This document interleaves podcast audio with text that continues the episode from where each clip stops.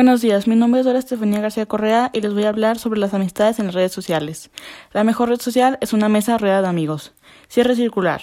Lo que nos lleva al inicio de este discurso, nunca sabes quién se encuentra detrás de la pantalla.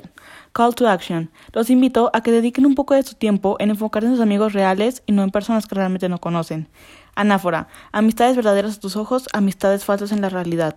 Historia propia. Dos de mis mejores amigos los conocí gracias a las redes sociales. Dejar con ganas de más.